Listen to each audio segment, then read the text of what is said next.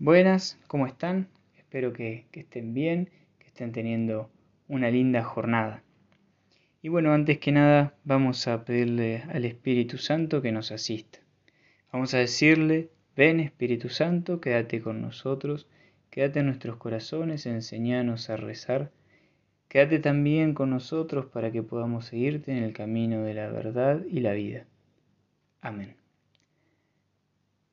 Qué linda hoy la fiesta de la, de la presentación del Señor y qué lindo el Evangelio que, no, que nos propone también esta fiesta.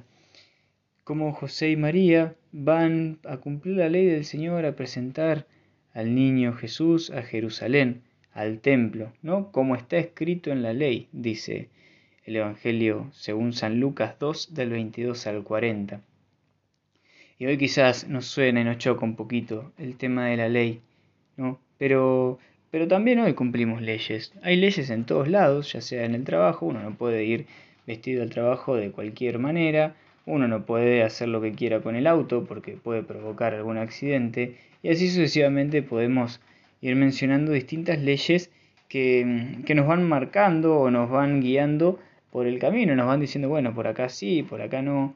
Bueno, asimismo hoy nosotros tenemos en la iglesia la ley, por ejemplo, o el precepto de, eh, de ir a misa todos los domingos. ¿sí? Ese es un precepto que tenemos bastante marcado y que bueno, la, mayoría de la gente lo cumple.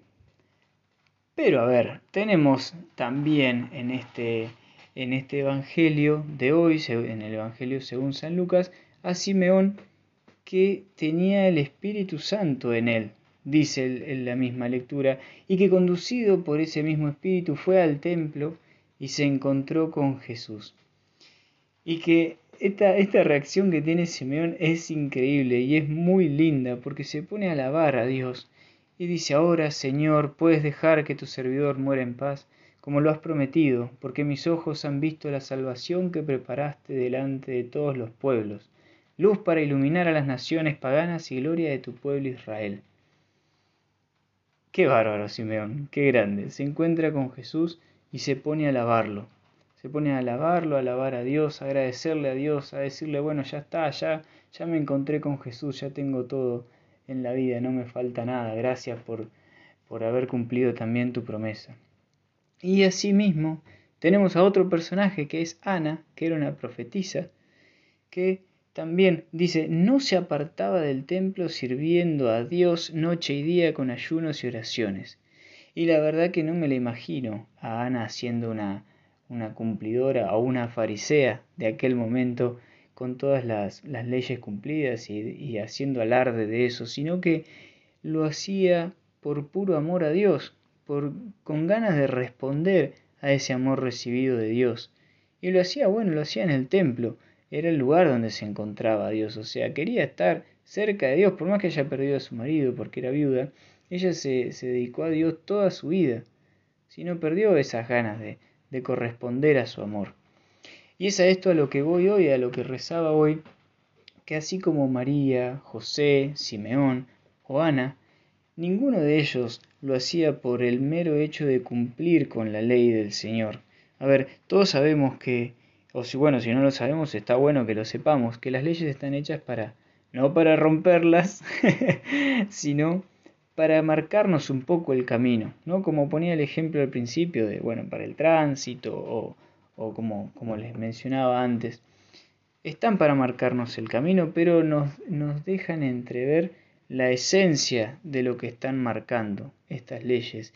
Y qué lindo poder descubrir que al menos este precepto, yendo al ejemplo que puse al principio, el precepto de la iglesia, y era misa todos los domingos, está puesto para marcarnos a nosotros el camino del, encuentro con Jesús.